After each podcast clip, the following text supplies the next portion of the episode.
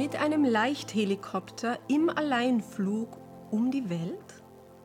Ohne Begleitflugzeug, das Treibstoff oder Ersatzteile liefert? Ja, das war Sergei Ananows Traum. Am 13. Juni 2015 ist er mit einer R-22 nahe seiner Heimatstadt Moskau gestartet. Zuerst überflog er in Etappen Sibirien bis Alaska. Dann überquerte der 53-Jährige so im Zickzackflug die USA. Meistens startete er im Morgengrauen und landete bei Abenddämmerung. So schaffte er im Durchschnitt 800 Kilometer Strecke. Und nachdem der Pilot dann Kanada hinter sich gelassen hatte, stand Grönland auf dem Plan. Also das war die nächste Etappe. Es war der 42. Tag seiner Weltreise.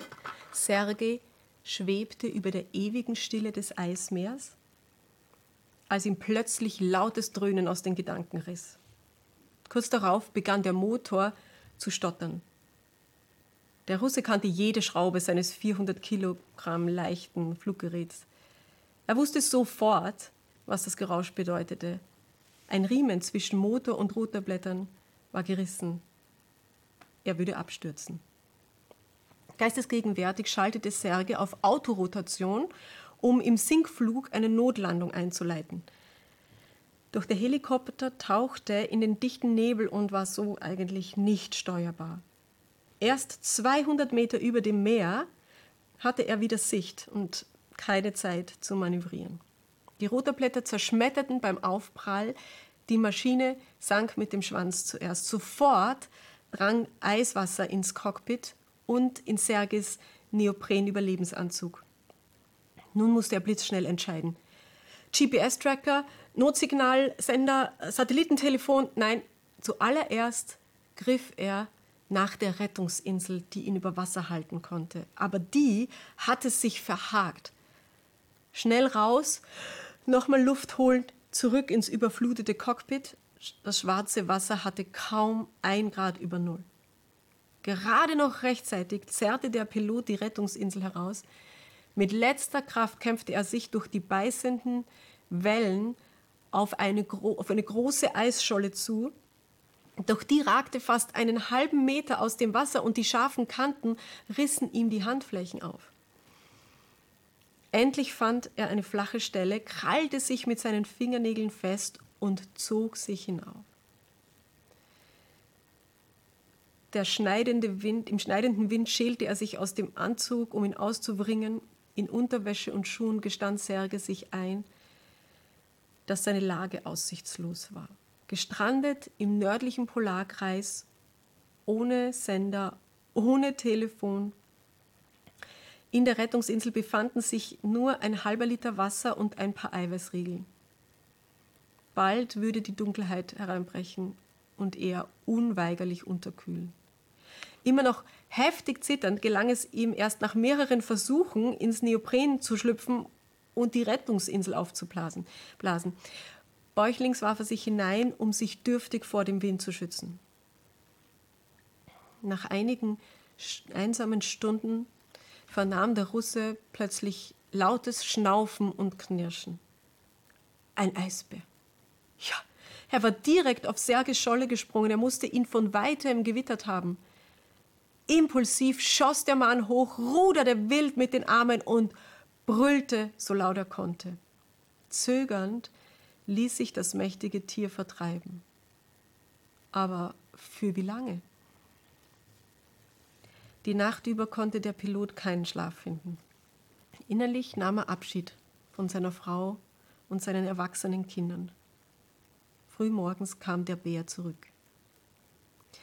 Verzweifelt gelang es Serge ein zweites Mal, ihn zu vertreiben, aber die Aktion kostete ihn enorm viel Energie.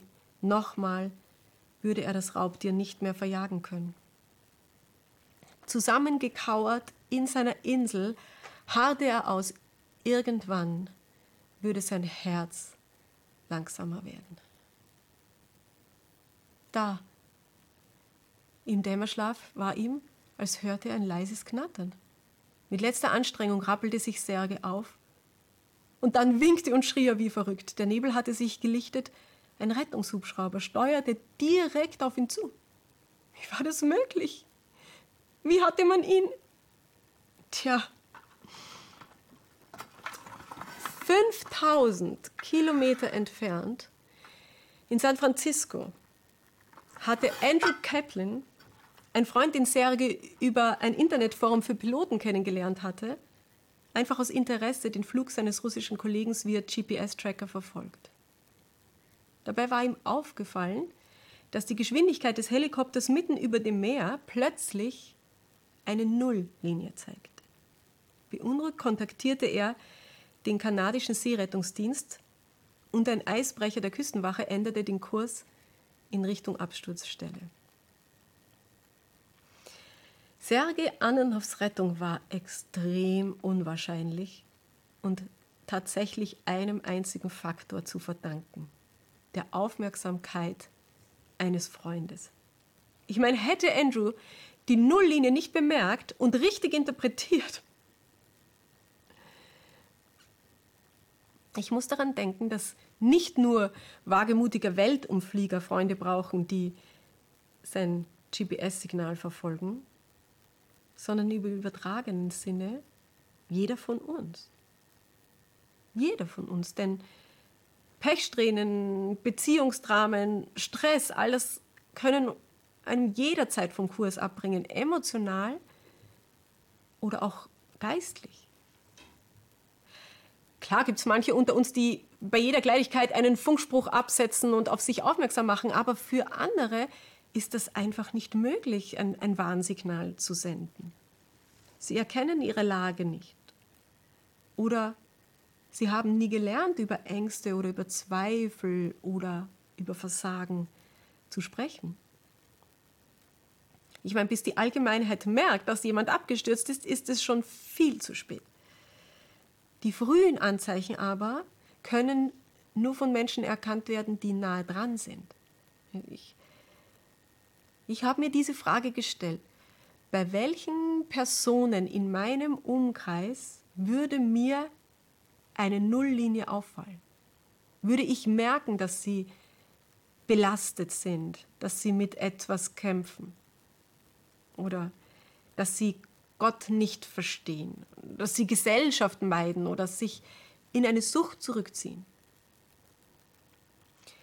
Wie man in solchen Situationen Hilfe anbietet, das ist sicherlich auch eine sehr sensible Frage. Aber die erste, der erste und entscheidende Faktor ist, so wie in Serges Fall auch, unser Interesse. Möchten wir wissen, wo sich unsere Freunde, unsere Angehörigen, unsere Kollegen gerade befinden? Denn das könnte entscheidend sein. Shabbat Shalom.